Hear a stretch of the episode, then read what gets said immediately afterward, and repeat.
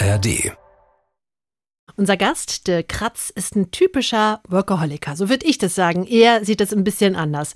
Denn Arbeiten ist gesellschaftlich total anerkannt und nicht nur im sozialen Bereich und im Ehrenamt finden sich viele, die mehr machen und auch mehr machen wollen als andere. Und das weiß unser Gast Dirk auch aus eigener Erfahrung. Er sagt, das kann gut sein, das birgt aber auch Gefahren in sich. Der Diplompädagoge arbeitet hauptberuflich in der Suchthilfe, engagiert sich aber auch begeistert für gemeinnützige soziale Projekte, übernimmt auch an anderer Stelle Verantwortung und daraus schöpft er zwar Kraft, aber ab wann wird Arbeit zur Sucht?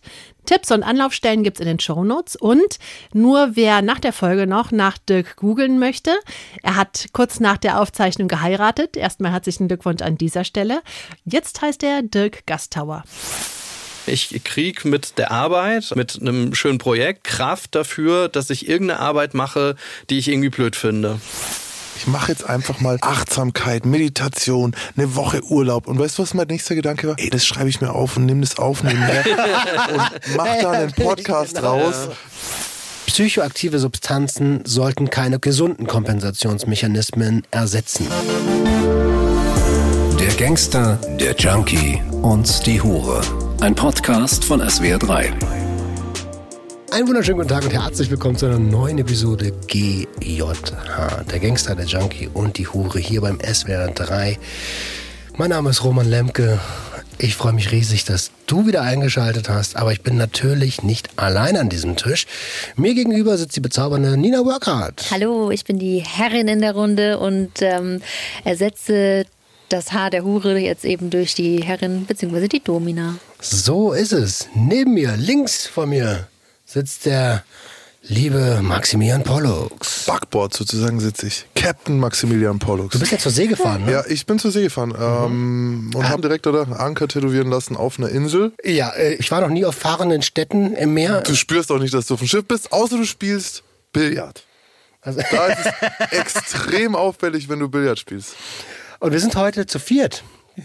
Ist mir eine ganz besondere Ehre, denn wir arbeiten schon seit mehreren Jahren mittlerweile zusammen, haben äh, eine Weihnachtstradition ins Leben gerufen.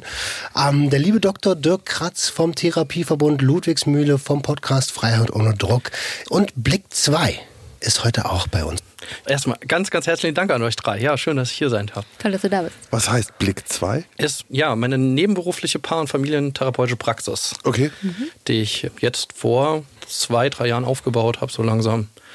Ich habe ja noch gar keine Ahnung. Ich weiß gar nicht, wer du bist. Genau. Und ähm, es gibt ja nicht nur Götter in Weiß, es gibt auch juristische äh, Doktoren oder Doktoren der Philosophie. Der Wirtschaft, Alle also möglichen. Philosophie. Ja. Und ähm, deswegen stell dich doch mal auch für die Leute vor, die noch keine Ahnung haben, was für ein Doktor du bist und was du eben, Ja, genau. Ja. Was bist du denn für ein Doktor? Ja, das ist immer eine gute Frage, weil ich bin kein Mediziner. Ich bin äh, Diplompädagoge und ja, meine Promotion habe ich in Sozialpädagogik gemacht und das ist ein Dr. Phil. Genau, und wer bin ich? Also ja, Dirk Kratz wurde ja schon vorgestellt. Mittlerweile in meinem Hauptjob bin ich in der Suchthilfe tätig und das auch schon so ein paar Jahre und das als Geschäftsführer von einem gemeinnützigen Träger, dem Therapieverbund Ludwigsmühle. Und da bin ich dann im Schwerpunkt immer mit dem Thema Digitalisierung ein bisschen unterwegs. Wurde schon gesagt, wir haben einen Podcast gestartet, einen kleinen, vor ein paar Jahren. Darüber kenne ich den Roman. Da haben wir schon ein paar Folgen mal zusammen gemacht, immer mal wieder. Ja, ähm, genau, das ist so mein Job. Und ja, jetzt, Maximilian, du hast ja schon angesprochen, ich habe dann in den letzten Jahren noch eine Psychodramatherapie-Ausbildung gemacht und mich da so ein bisschen fortgebildet und dann so eine weitere Leidenschaft entwickelt, so ein bisschen therapeutisch tätig zu sein. Und da habe ich dann ja so eine kleine Praxis aufgebaut. Oder, Man hört es schon, also du machst viel, ne? Also mir kommt das sehr viel vor. Ich weiß, dass du noch im Vorstand von dem einen oder anderen Verband bist. Du hast Genau. vorhin, glaube ich, gesagt, einem Verband, aber ich irgendwie fühlt es sich immer nach mehr an. Ja, also tatsächlich bin ich viel unterwegs. Allerdings würde ich sagen, das kommt vor allem mit dem Job in der gemeinnützigen Suchthilfe, weil da auch immer natürlich so ein politisches Element mit drin ist. Also Oh ja. in der Suchthilfe ist es immer wichtig, klarzumachen, warum gibt es die Dienste. Also wir sind äh, im Verhältnis ein kleiner Träger. Wir haben zwar, wir haben Suchtkliniken, so ist auch der Name entstanden des Trägers. Ludwigsmühle ist unsere Hauptklinik in Lustadt in der Pfalz. Im Schwerpunkt für ähm, illegale Substanzen oder Menschen, die von illegalen Substanzen abhängig sind. Und die gibt es jetzt, jetzt seit über 40 Jahren. Und drumherum haben sich dann halt auch ähm, Zuchtberatungsstellen entwickelt, aufgebaut, Arbeitsmarktprojekte etc. Und ich bin halt vor allem in meinem Hauptjob dann auch für den Bereich politische Kommunikation zuständig. Ähm, das hat dann natürlich auch immer wieder was mit Finanzierung zu tun.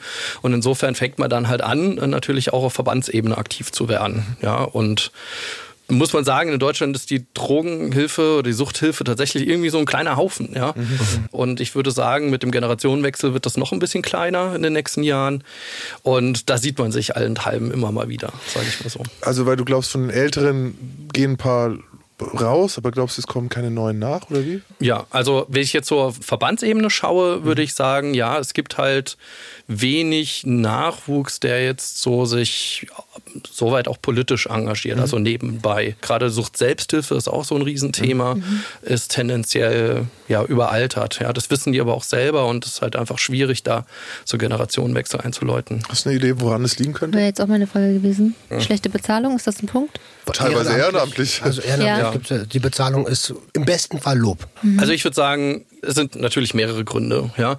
Ein Grund, und das ist vielleicht auch ein Thema, das ich heute mitgebracht habe, ist, dass natürlich ein Engagement notwendig ist, gerade in diesem gemeinnützigen Bereich zu arbeiten oder generell im sozialen Bereich, würde ich heute sagen, äh, das über den 9-to-5-Job hinausgeht. Also, dass ich schon immer wieder überlegen muss, äh, kann ich das irgendwo leisten zwischen vielen anderen, ja, vielleicht auch Lebenszielen, die man selber hat. Und da ist es halt schwer, also das irgendwie auszutarieren. Und das wäre noch so ein bisschen nachvollziehbar und dass man sagt, Mensch, die Leute sind auch sehr mit sich selber beschäftigt, ist natürlich ein gesellschaftliches Problem. Warum haben die Leute, hätten sie dann weniger Zeit, als sie es früher haben? Aber ich glaube, eine ganz große Rolle spielt auch Politikverdrossenheit und das klingt nach Politik. Also es klingt nach, ich muss mich mit den Leuten abgeben, in die ich kein Vertrauen mehr habe. Also ich habe selbst einen gemeinnützigen Verein gegründet so und habe gesehen, wir haben jetzt drei Jahre gebraucht, um mit dem Jugendamt vernünftig kommunizieren zu können. So, ne? Und es ist einfach sau frustrierend. Und wenn du das ehrenamtlich und dich da engagieren willst, musst du daran glauben, dass es was bringt. Und das ist so ein bisschen meine Befürchtung, dass wir vielleicht viele Leute mittlerweile haben in der jüngeren Generation, die nicht mehr glauben, dass es was bringt. Ja, und dann hast du ja natürlich auch noch den Aspekt, dass wir eh schon vollgeballert werden, nenne ich das mal, mit To-Dos, mit Einflüssen, mit Impulsen. Wir sind die ganze Zeit am Reagieren, Reagieren, Reagieren, Reagieren. Und dann ist es halt auch die Frage, schaffe ich das noch in einem gesunden Maße, mich darüber hinaus noch einen Dienst an der Gesellschaft zu leisten? Gerade dazu habe ich ein Beispiel aus der letzten Zeit. Und zwar bin ich über diese Verbandsschiene, also das zieht ja Arbeit nach sich. Also Arbeit zieht Arbeit nach sich. Ähm, und ähm, so bin ich dann irgendwie dazu gekommen, in einer Konsensusgruppe zu sein für die Behandlung von opioidabhängigen Personen. Also die Substitution. Ja. So. Und äh, dann bildet man solche Arbeitsgruppen.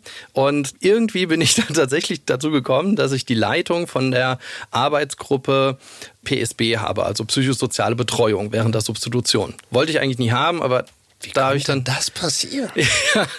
ja, also ich muss dann sagen, tatsächlich war es am Ende so, dass ich einer der wenigen war, der jetzt irgendwie auf E-Mails geantwortet hat, weil ansonsten niemand aus der Gruppe mehr irgendwie sich gemeldet hat. Da haben sich viele gemeldet, aber keiner meldet sich. Und da denke ich, ja gut, ich, ich finde das Thema wichtig, also muss ich da noch was machen. Habt immer gesagt, ähm, ich kann das nicht leisten nebenbei.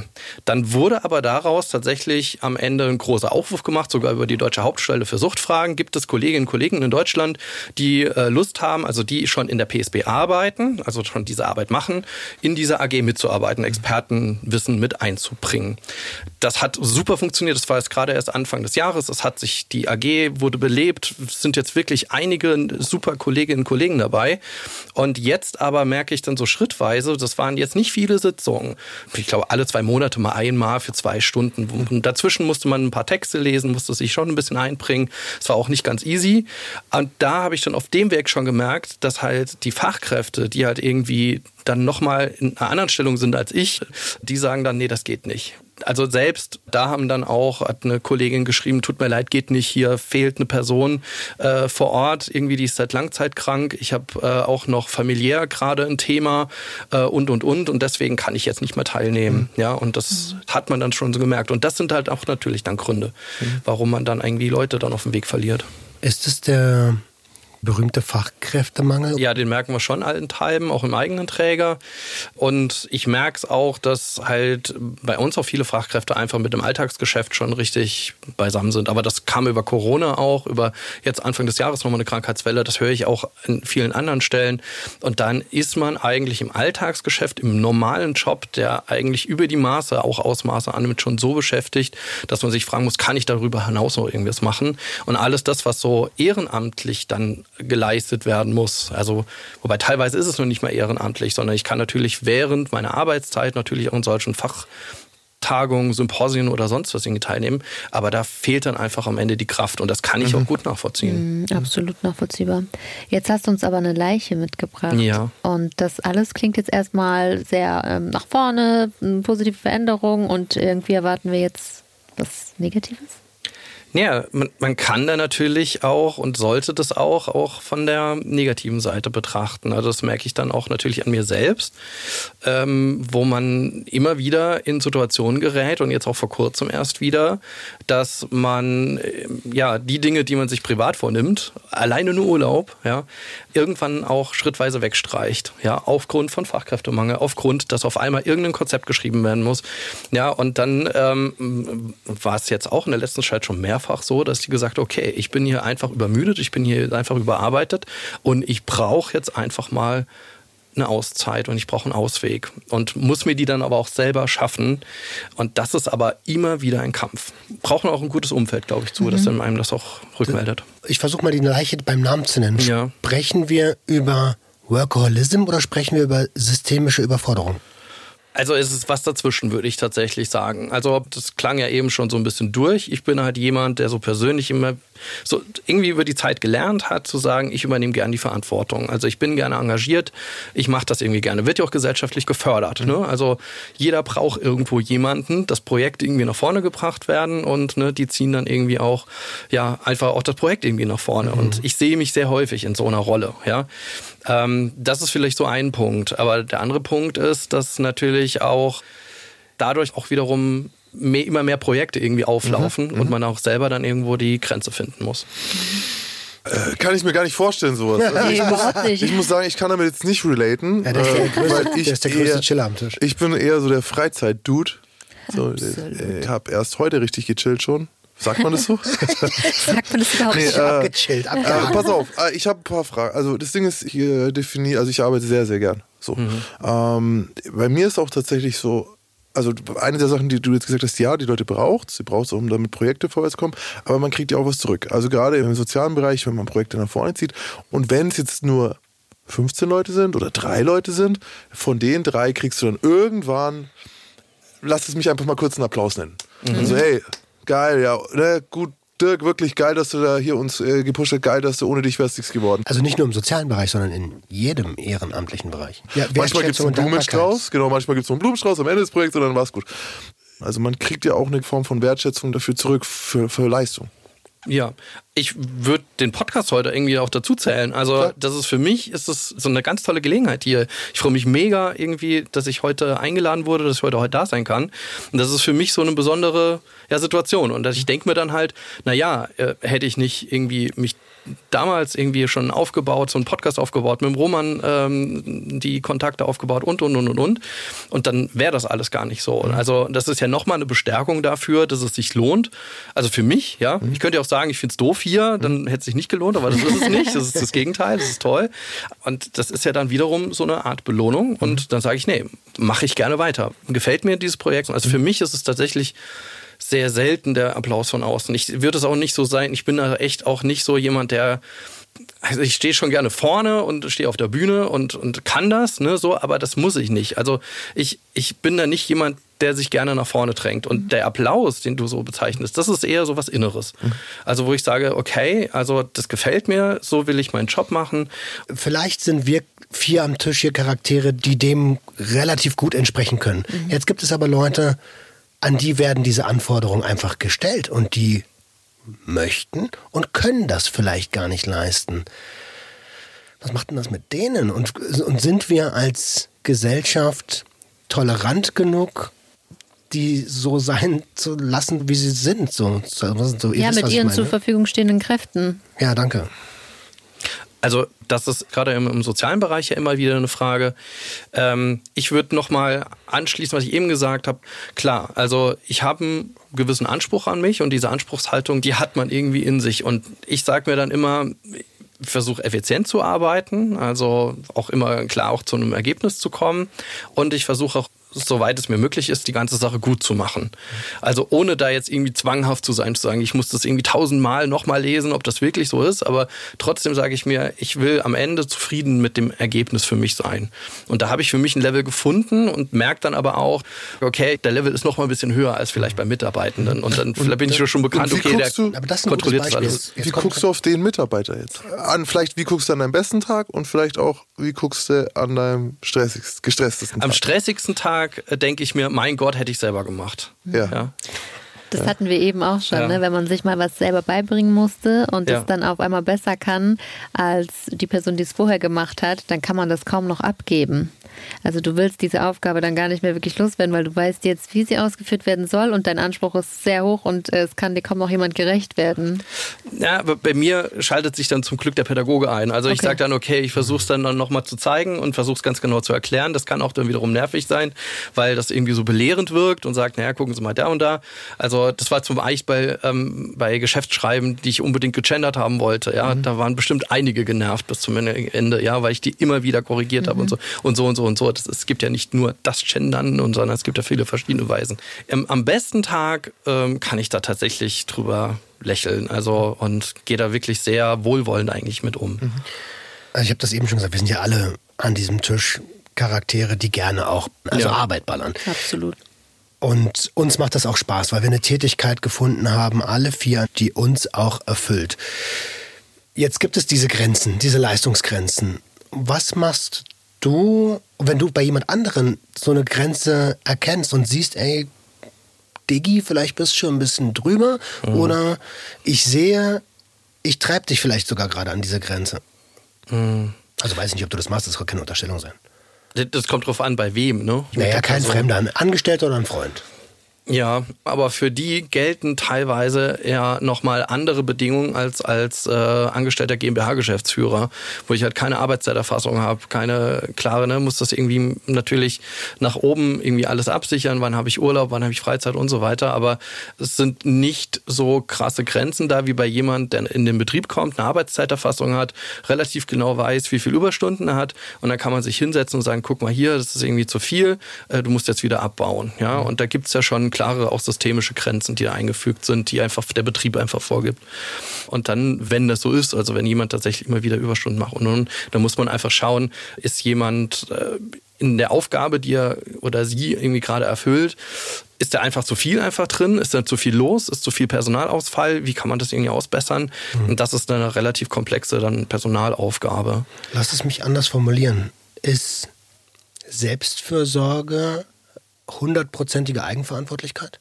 Boah, heftige Frage. Ja. Ich würde sagen, nein. Ich ja. würde sagen, ja. Ich sag vielleicht. Ja. Das Ding ist, also ich habe äh, einen Gedanken dazu, ist mir jetzt gekommen schon. Es kommt also bei meinem Job, weil ich mit einem Bein stehe ich in der Corporate Medienwelt, wo ich irgendwie für harte Dollars Content produziere oder auch mal äh, ne, irgendwie irgendwo auftauche und einen Vortrag halt für Geld. Ist die eine Seite. Die andere Seite ist, wo ich nachts äh, Mails kriege von einem Jugendlichen, der suizidgefährdet ist. So, und bei dem einen würde ich sagen, ja, es ist jetzt Selbstfürsorge zu sagen, oh, ich kann jetzt nicht noch einen Vortrag halten, nur weil ich da jetzt irgendwie, der mir 1000 Euro geboten hat und ich die doch gerne hätte, dann ist es Selbstfürsorge. Und da tue ich es mir auch leichter. Schwieriger wird es für mich in dem Moment, wo es ums Helfen geht. Weil da ist es eigentlich ist dieselbe Selbstversorge, derselbe Ansatz, dieselbe Verantwortlichkeit für mich selber. Aber das eine mache ich für mich und das andere mache ich für jemand anderen.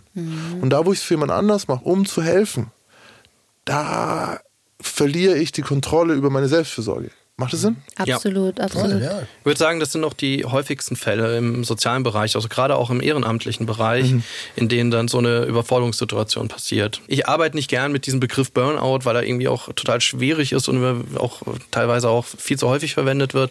Aber es entstehen Überforderungssituationen. Das habe ich zum Beispiel in einem Altenhilfeverein gesehen in Landau. Da war ich mal aktiv, allerdings eher in der Vorstandsarbeit und habe Supervision gemacht für die Kräfte dort. Also es waren alles RentnerInnen, die Menschen betreut haben, die Hilfe zum Lebensunterhalt bekommen haben.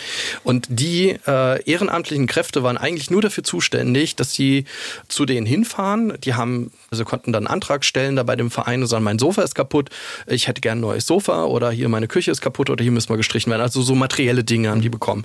Und eigentlich war die Aufgabe, ich fahre da hin und äh, guck mir das an. Ist das Sofa wirklich kaputt? Ja, okay. Und dann bestellen wir ein Sofa. So, und das machen wir.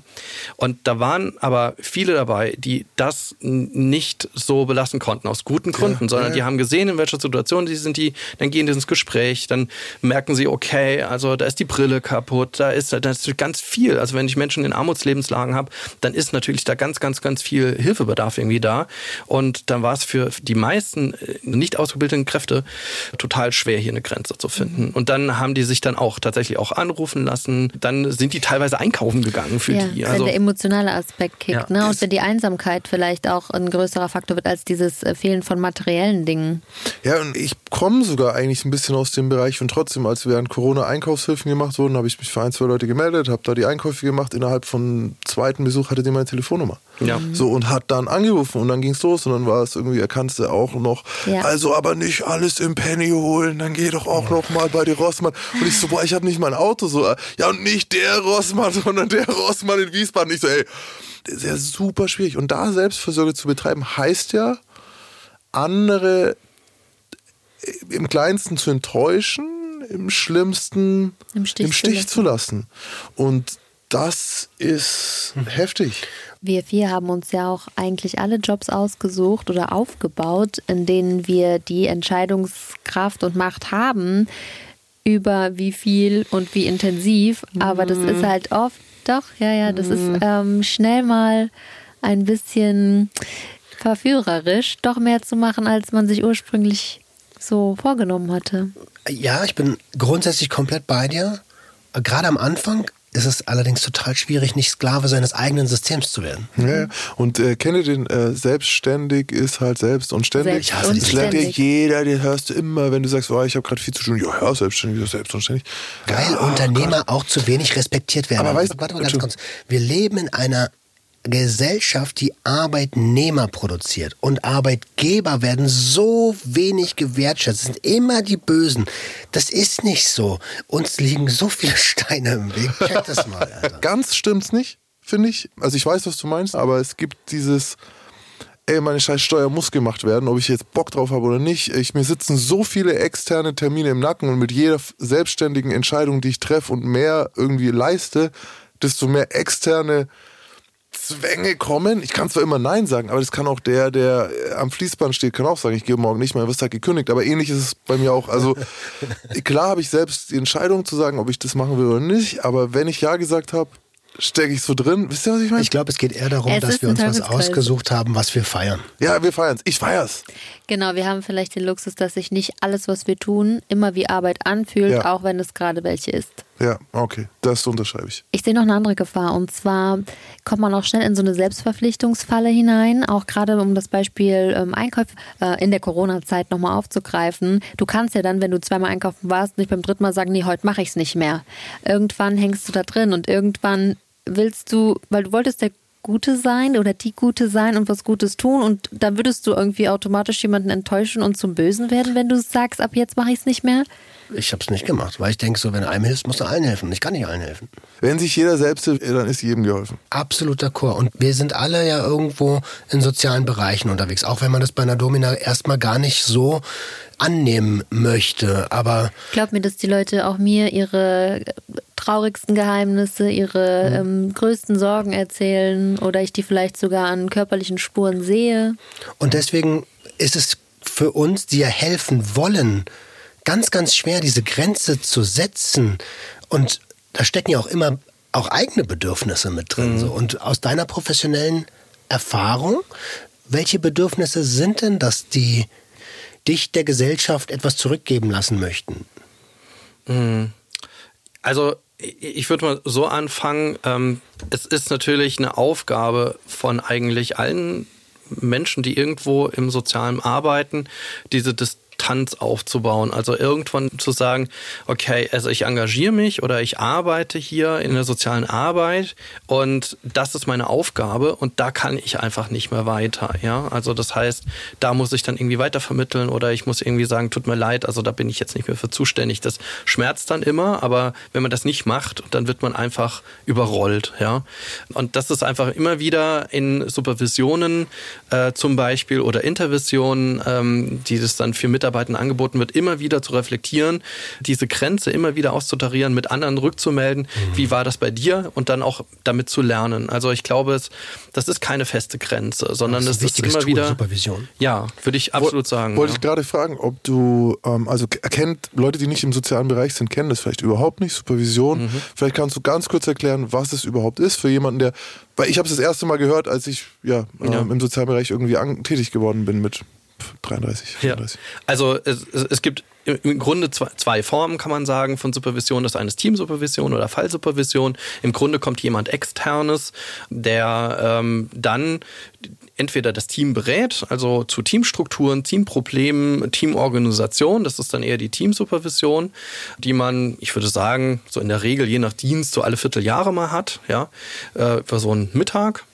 Ähm, und Fallsupervision, da geht es wirklich um Einzelfälle, dass man sich die auch gegenseitig nochmal anschaut. Das kann man auch in der sogenannten Intervision machen. Das heißt, da kommt niemand von außen, das macht man dann im Team selber, aber nimmt sich dafür Zeit und ähm, spricht das durch und spricht das ab und sagt, naja, der Fallverlauf war so und so und so und wie hätte ich das irgendwie anders machen können oder ja.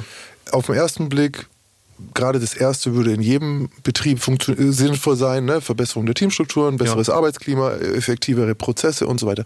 Das zweite, ich weiß es, aber vielleicht kannst du sagen nochmal, warum ist es denn so nötig? Ja, warum brauchst du das denn überhaupt? Wo, wozu ist ja denn das nötig? effektiv dann. In der Zeit wird ja überhaupt nichts produziert. Ja, nicht nur das, sondern äh, es wird im Sozialen dann immer gefragt, wie teuer ist das denn? Wie denn Sehr teuer. Ja? Wir haben heute Supervision bei den Sichtweisen, die ist richtig teuer. ja. Das wird nicht nur im sozialen Bereich gefragt, also Ja. auch in anderen Betrieben, wo Supervisionen gemacht werden. Es geht immer darum, wie viel Ja, ja, kostet uns das? Ganz Und, genau. und wa- warum macht man es? Also bei Fällen, ja. Also weil kein Fall äh, so ist wie der andere. Und weil man je nachdem vielleicht auch als äh, sozial tätiger Mensch mit bestimmten Themenstellungen konfrontiert wird, mit denen man vorher noch nicht äh, zu tun hatte, persönlich auch nicht und auch vielleicht auch mit Themenstellungen schwer umzugehen ist. Ja? Und dann sind halt einfach äh, Themen wie Suizidalität zum Beispiel da oder ähm, gerade bei uns, wir haben auch eine, eine Klinik, wo Eltern, also ähm, suchtkranke Eltern mit ihren Kindern zusammen aufgenommen werden und dann einfach natürlich die Situation der Kinder immer wieder zu sehen und dann immer wieder in diesem Spannungsfeld zu sein, inwieweit ähm, ist die Erziehungsfähigkeit der Eltern wirklich da? Ich sage jetzt mal dieses Wort Erziehungsfähigkeit, also kann ich da so eine Kompetenz erkennen? Äh, ist das Kind dort gut aufgehoben? Und das ist ja nie etwas, was irgendwie abgeschlossen ist und wo ich irgendwie einen Haken dran machen kann und sagen, ja, super, sondern es ist etwas, wo ich mich selber schulen muss, beobachten muss, meine Beobachtungen mitteilen und dann nochmal mit dem anderen Teammitgliedern reflektieren. Ich würde noch hinterher schieben, auch gibt ja keinen Feierabend. Wenn du nach Hause gehst, du weißt, das Kind ist immer noch da. Gerade in Fällen von Vernachlässigung oder äh, Ja. wo in Obhutnahme, in Jugendamt, was wir schreckliche Sachen hören. Ein ganz Beispiel, glaube ich, wo auch Leute verstehen, warum es so unglaublich nötig ist. Wenn wir sagen, es muss jemandem geholfen werden und derjenige macht aber was, was vollkommen unverständlich ist. Du hast eine Mutter irgendwie, die, der schon drei Kinder in Obhut genommen werden äh, und jetzt bist du wieder schwanger.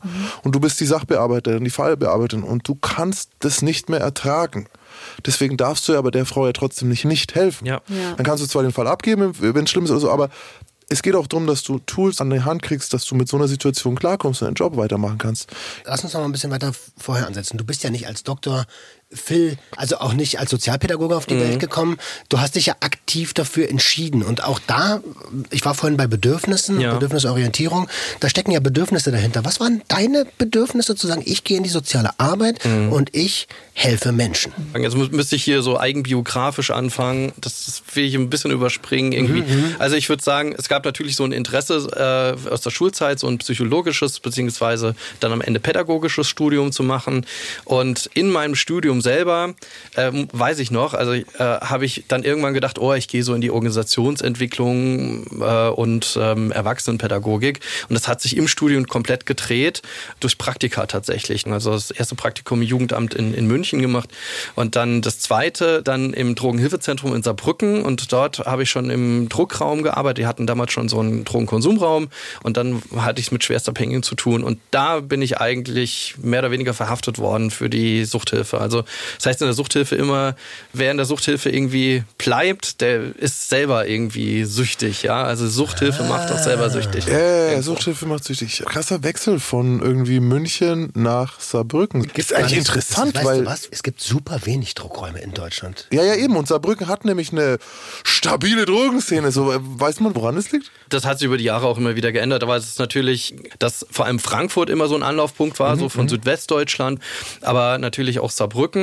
Da ist aber von Frankreich der Zuzug. Diejenigen, die in Rheinland-Pfalz irgendwie auch gerade intravenös konsumiert haben, die sind dann auch immer nach Saarbrücken. Dann äh, hat man mit der 2000er gesagt, äh, das ist alles nicht mehr finanzierbar und hatte so eine Landeskinderregelung eingeführt. Also es, auch diese Angebote leben ständig irgendwie vor Kostendruck. Wen kann ich reinlassen und wen nicht?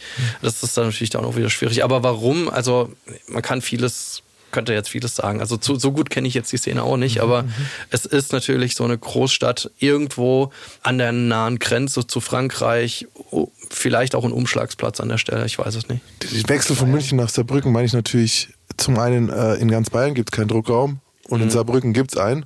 Und natürlich auch der, der Vibe in München ist ein anderer als in Ja. Saarbrücken. Wer jetzt beide Städte kennt, stimmt mir vielleicht zu. Aber in dem Fall war es eigentlich ganz pragmatisch die Entscheidung. Also ich, ich komme aus dem Saarland und da ist meine Familie und ich wollte mein zweites Praktikum irgendwie nah an meinem Heimatort irgendwie machen. Und da habe ich mir was im Saarland gesucht. Du hast gerade einen ganz, ganz interessanten Satz gesagt. Mhm. Wer mit Süchtigen arbeitet, wird selber irgendwie süchtig oder ist vielleicht sogar schon süchtig. Ja. Das wäre doch ein Indikator für, ich sag's jetzt nochmal das böse Wort, Workaholism.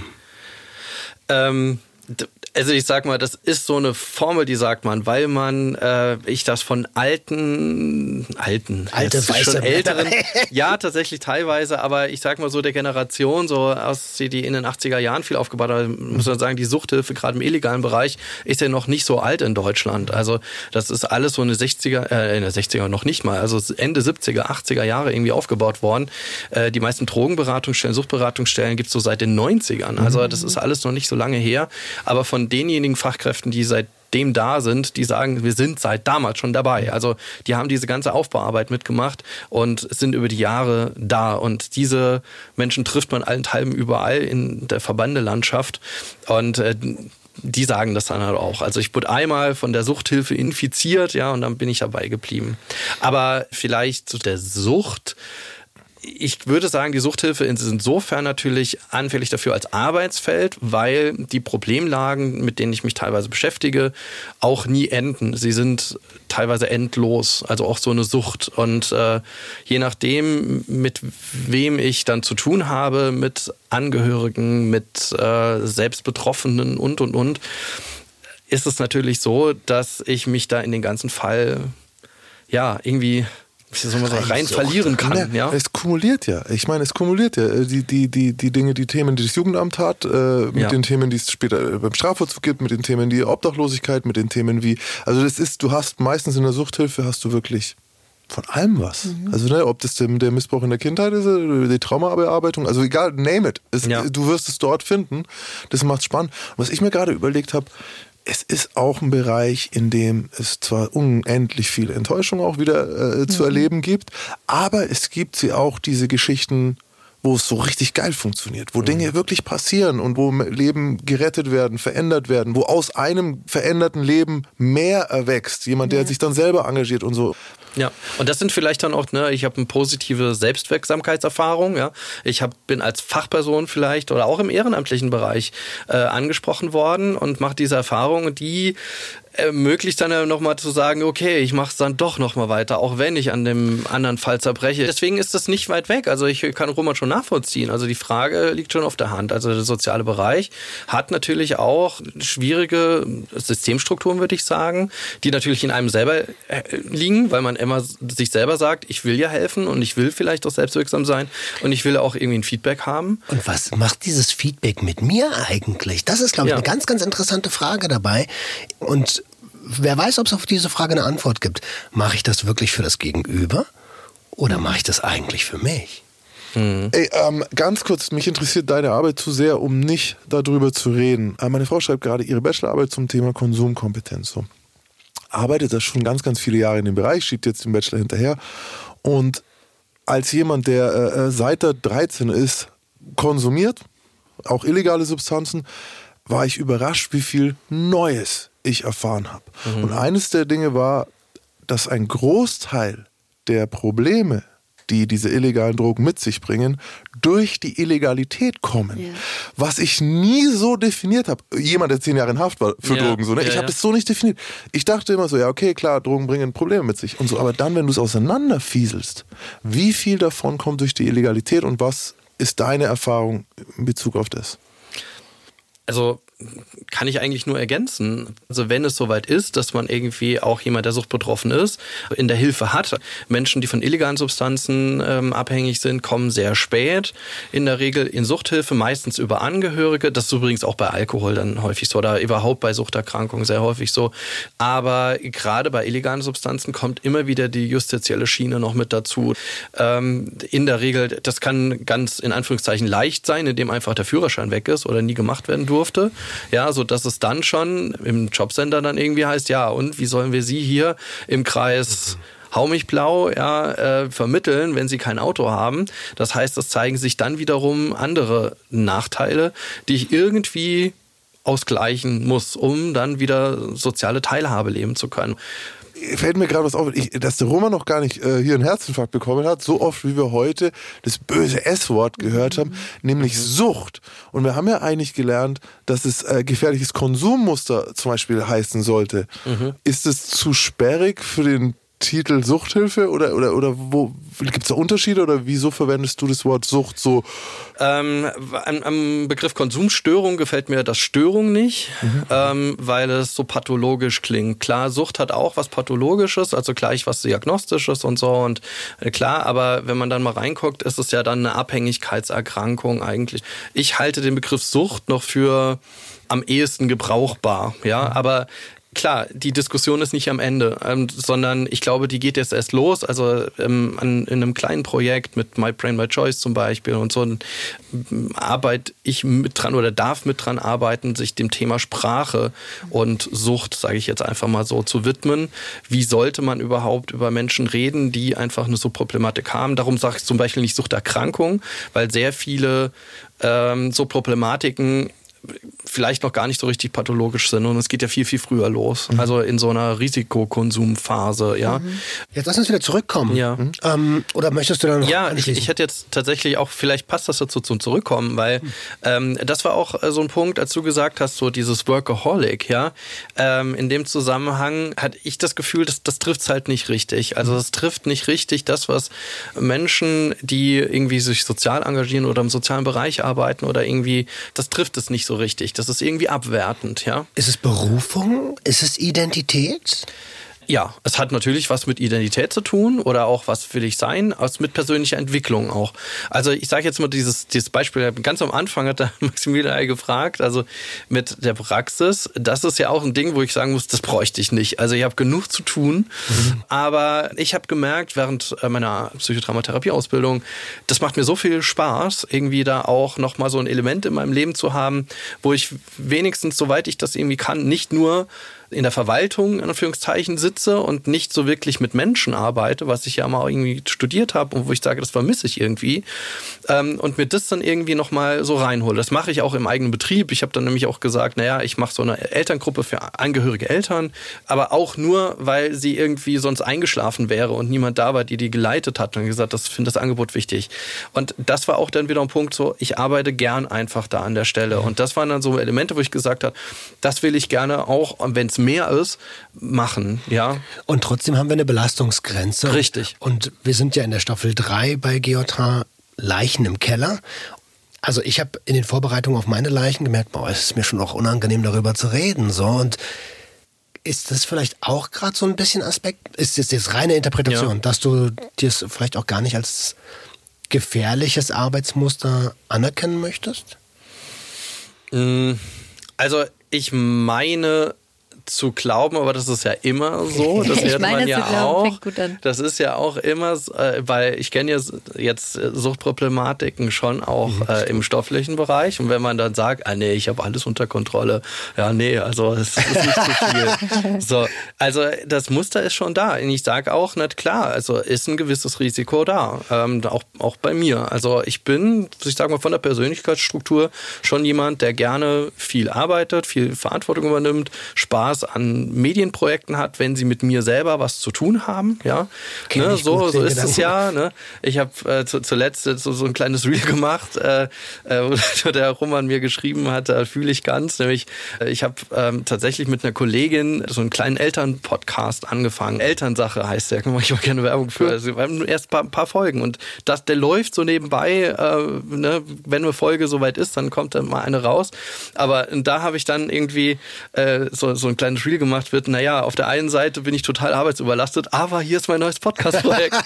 es ist, äh, ich glaube, ein Ansatz, wie wir dich noch ein bisschen näher an die Frage gerade bringen, ist, was würdest du einem Klienten raten, der dir von der Arbeitslast erzählt und von der Zeit, die er für Selbstfürsorge noch hat und von dem, wie du vielleicht auch gedenkst, das nächste halbe Jahr zu planen, sagen wir mal. Ja. Die Grenze kennen, ganz klar. Also es gibt so eine Technik, die ich auch in der Praxis anwenden würde bei Menschen, wo man sieht, dass es so eine Suchtproblematik ist, also bei Aufstellungen auf dem Tisch. Und da ist es, dass man versucht, ähm, zwei Welten zu trennen. Also das eine ist so dieses ja süchtige Ich, das irgendwie so in einer eigenen Welt lebt und sich vielleicht auch selbstständig macht. Und dann gibt es noch ein sogenanntes kompetentes Ich nebendran, das irgendwie alle anderen Lebensbereiche nochmal mit in sich hat. Und die Frage ist, wann bin ich welches? Und ich habe das auch schon mal in der Elterngruppe auch angewendet, das mit zwei Stühlen beispielsweise auch dargestellt. Ne? Mit welchem Ich eures Kindes redet ihr denn jetzt gerade? Ne? Ist es jetzt irgendwie das süchtige Ich oder ist es jetzt das kompetente Ich? Und normalerweise wird auch rückgemeldet von den Eltern, ja, es gibt immer diese zwei Gesichter. Und diese zu kennen, also das ist eigentlich das, was man versucht klar zu machen. Es gibt erstmal diese zwei Zustände und ich muss es regeln können, gut und kompetent zwischen diesen Zuständen zu Oh, wechseln. mir Das wird gar ganz anders, ey, weil es bei mir das nicht mehr gibt. Ist alles eins. Es, ich habe nur noch den einen. ja. Der andere ist nicht mehr da, wenn ich so drüber nachdenke. Ja. Ah ja, okay. Also das Da ist hätten wir eine, das schon mal eine, geklärt. Das sage ich mal, das ist so die Selbstreflexion im Suchtbereich ist immer ein schwieriges Thema. Das hat natürlich dann wieder mit Konsumkompetenz zu tun. Also wie gut kann ich wirklich diese eigene Grenze irgendwie auch regeln? Also das ist ein Bild, mit dem ich, also ich denke, wenn man von anderen Perspektiven drauf schaut, wird jemand immer eine andere Antwort geben. Aber das ist so meine Perspektive, ja, auf das Themenfeld. Und für mich wichtig ist immer diese Grenze zu wahren, weil ich weiß, dass ich Tendenzen habe, diese Grenze immer wieder zu überschreiten. Bin ich froh, wenn es im Außen eine Struktur gibt, wo ich dazu gezwungen bin, in Teilen. Und das ist bei mir zum Beispiel jetzt auch, dass ich mich äh, jetzt auch vorbereite, Familienvater zu werden. Gratuliere. Und wo ich mir selber gesagt habe, das ist absolute Prio und da geht nichts drunter. Und das ist dann am Ende auch für mich ein ganz wichtiger Marker. Und ich hoffe, dass das auch so bleibt. Und ich habe dann auch eine Frau, die dann auch sicherlich auch da drauf schaut. Da muss man auf die hören. Aber das ist ein super, super guter äh, Satz. Du hast ja gerade schon herausgestellt, dass es wichtig ist, ein stabiles Umfeld zu haben, was auch rückmeldet. Wen hast du noch in deinem Umfeld, wenn du darüber reden möchtest, muss natürlich Ja. nicht, äh, wo du weißt, okay, hier kann ich immer mal wieder eine Rückmeldung holen, die mir auch den Weg weist, wo bin ich denn gerade? Ja, das ist tatsächlich schwer, weil im Freundeskreis ist der ist so verteilt teilweise. Sie sind alle so in ihren eigenen Lebenswelten. Also es ist vor allem das engste familiäre Umfeld bei mir. Und also bei der Arbeit ist wie gesagt schwierig. Das haben wir am Anfang gesagt. Da ist es eher so die Tendenz, ja mehr, mehr, mehr. Ja. Und wenn ich dann halt mal so in Kolleginnen und Kollegenkreis gucke, egal, auch auf der Verbandsebene, wenn ich andere äh, Menschen sehe, die in ähnlichen Jobs arbeiten, in Leitungspositionen im sozialen Bereich, die sind alle total dicht mit Arbeit und noch Tausenden von Aufgaben. Also von denen kann man jetzt zum Beispiel nicht erwarten, dass die einem sagen, ja, mach das jetzt nicht. So. Mhm, Aber das ist ein guter Ja. Punkt, auch für die Zuhörenden da draußen. Frag auch die richtigen Leute. Absolut. Also ich habe den Fehler mehrere tausend Mal gemacht, dass ich einfach auch die falschen Leute gefragt habe und die mir dann natürlich gesagt haben, ja, machst du schon ganz richtig, mach ruhig noch ein bisschen mehr. Ja. ja, und am Ende stehst du da und kannst nicht mehr. Genau, ich denke auch, das wird nochmal eine neue Perspektive geben, wenn sich auch in deinem Privatleben was ändert. Denn ähm, wenn du jetzt einen Workaholic fragst, was soll ich denn sonst machen, sagt er, hä, nee, klar, du, langweilst dich, du musst arbeiten. Aber wenn du eine Mutter oder einen anderen Vater oder so fragst, natürlich wird ähm, diese Person dir dann die Vorzüge des Elternseins erklären und vielleicht findest du da dann die perfekte Balance. Ja, das ist so die Hoffnung. Also ich habe immer festgestellt, in meinem Leben hat sich schon immer mal wieder viel geändert, ja, und da hat sich bei jeder Veränderung irgendwie was ergeben, wo ich einfach selber dran wachsen konnte, wo ich halt selber irgendwie sehen konnte, okay, jetzt muss ich irgendwie was umstrukturieren und da hoffe ich eigentlich auf mich selber, dass ich das gut, gut hinkriege. Wir wollen ja auch immer gerne was mitgeben und unsere Zuhörerinnen und Zuhörer arbeiten auch wahrscheinlich alle nicht wenig. Äh, Was wären denn so die ersten Signale für eine mögliche Überarbeitung? wenn man das körperlich merkt, dass man einfach sich müde und erschöpft einfach fühlt, ja, und dann sagt, okay, ich muss mich ausruhen. Und das ist ja eigentlich ein körperliches Bewusstsein. Ich denke, jeder nimmt es dann auch wahr, wenn man ähm, etwas tut, wozu man jetzt mal keine Energie mehr hat und dann aber schon bewusst sagt, nee, aber das mache ich jetzt trotzdem noch und übergeht das einmal oder macht das dann nochmal. Also das sind dann schon die ersten ja, Anzeichen, wo ich sagen würde, da wird schon schwierig. Das kommt häufiger vor im Arbeitsalltag, aber das sind schon so erste Risikoanzeichen. Und dann ja, kommt es immer wieder vor, dass man natürlich weitere Grenzen überschreitet, wie zum Beispiel, ich arbeite dann das Wochenende durch, muss meinen Urlaub canceln, weil gerade irgendwie Notstand ist. Das ist bei mir auch zuletzt ja, passiert.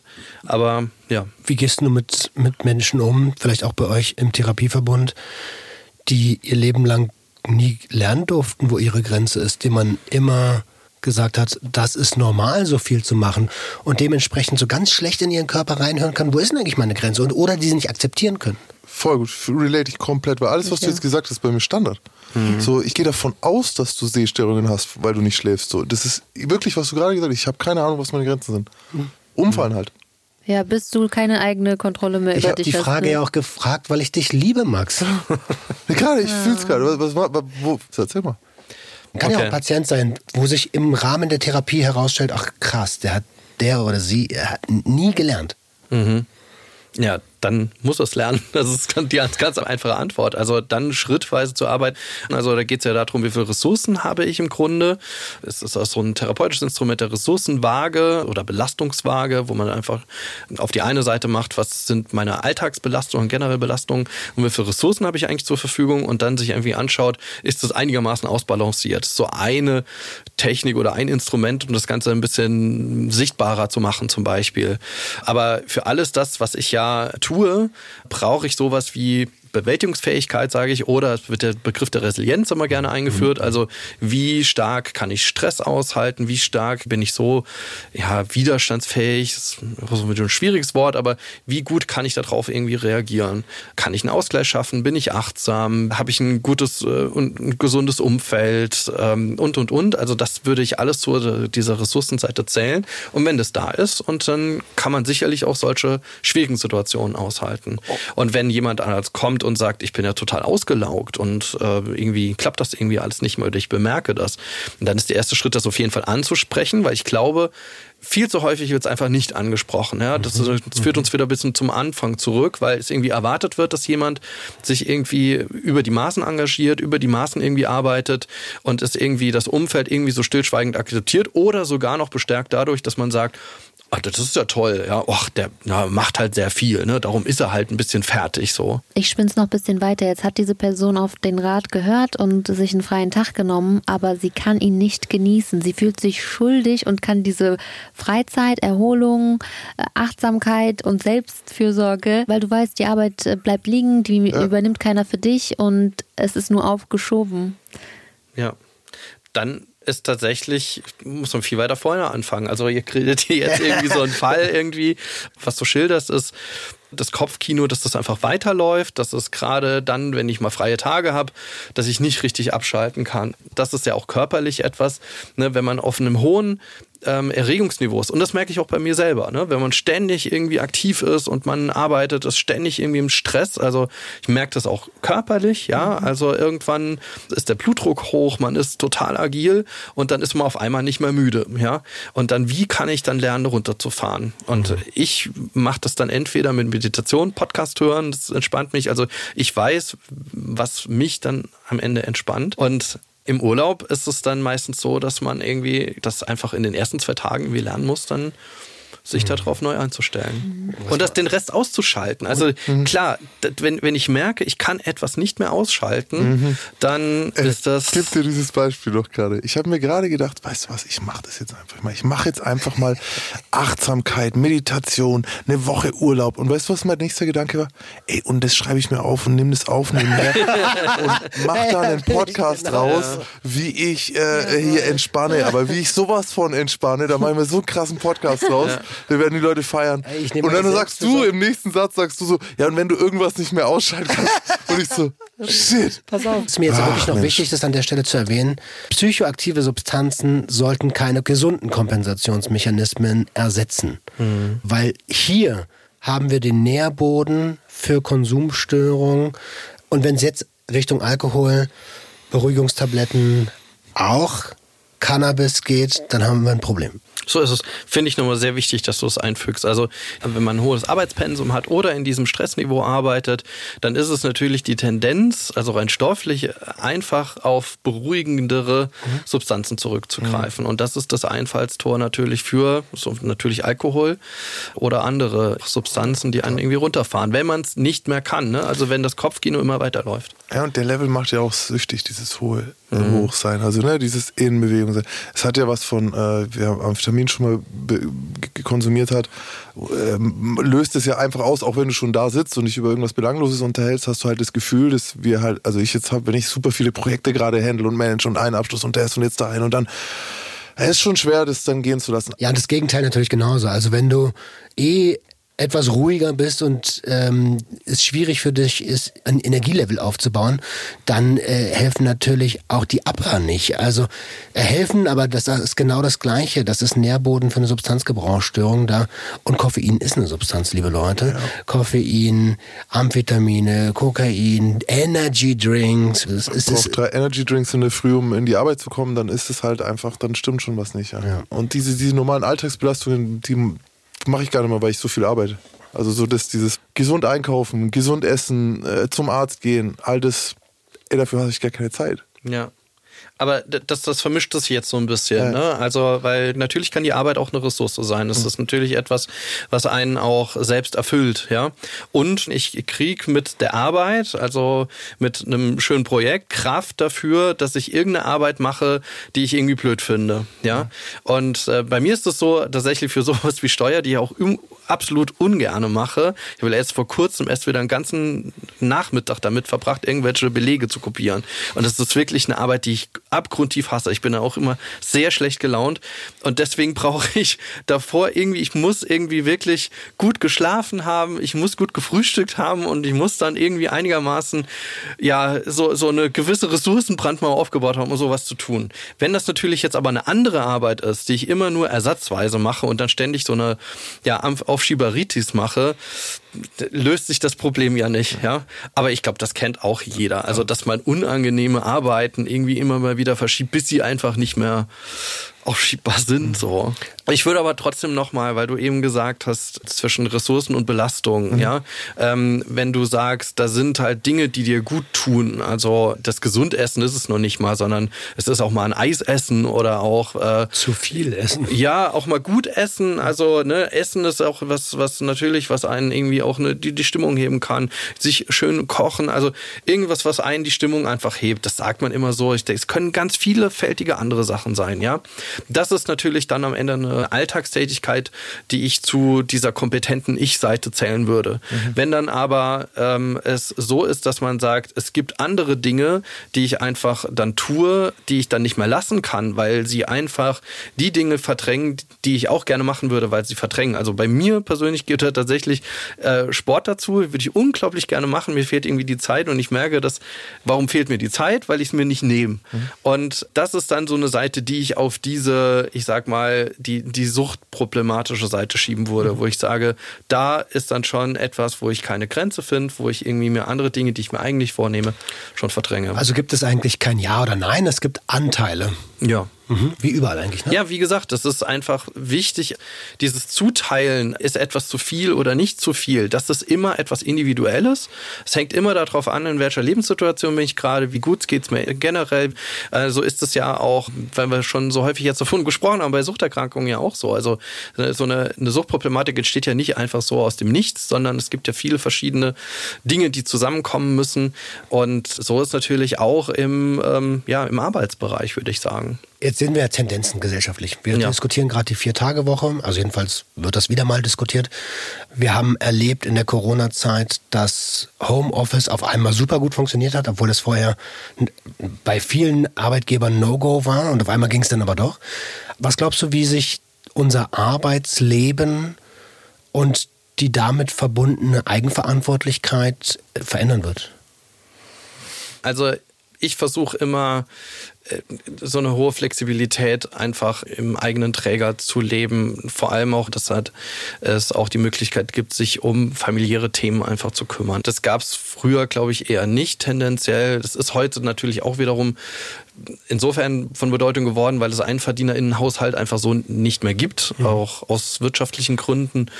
Das finde ich eigentlich wichtig, dass einfach dieser familiäre Teil, der Freizeitteil, der Selbstbestimmungsteil einfach in Zukunft wichtiger wird. Und die Frage allerdings, die für mich immer verbunden ist, das eröffnet natürlich nochmal eine größere Diskussion, aber welchen Wert hat denn die Erwerbsarbeit dann in meinem eigenen Leben? Also ist es jetzt tatsächlich, dass ich hier einen Job mache, nur um einfach die Kohle zu verdienen und habe da dran nichts? Also es ist mit meiner eigenen Identität nicht wirklich verbunden oder es ist nur ein kleiner Teil und ähm, meine Wertschätzung und meine Selbstwirksamkeit und alles das, was mich so ausmacht, bekomme ich eigentlich woanders?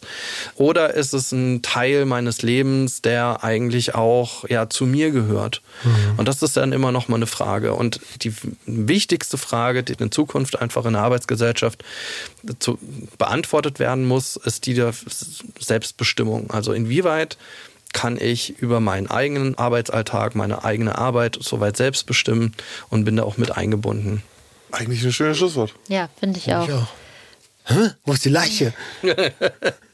die Leiche so zu fassen, ist gar nicht so einfach. Aber vielleicht definieren wir es mal so, dass ähm, die Leiche der Zwiespalt ist, ab wann Engagement zur Sucht wird.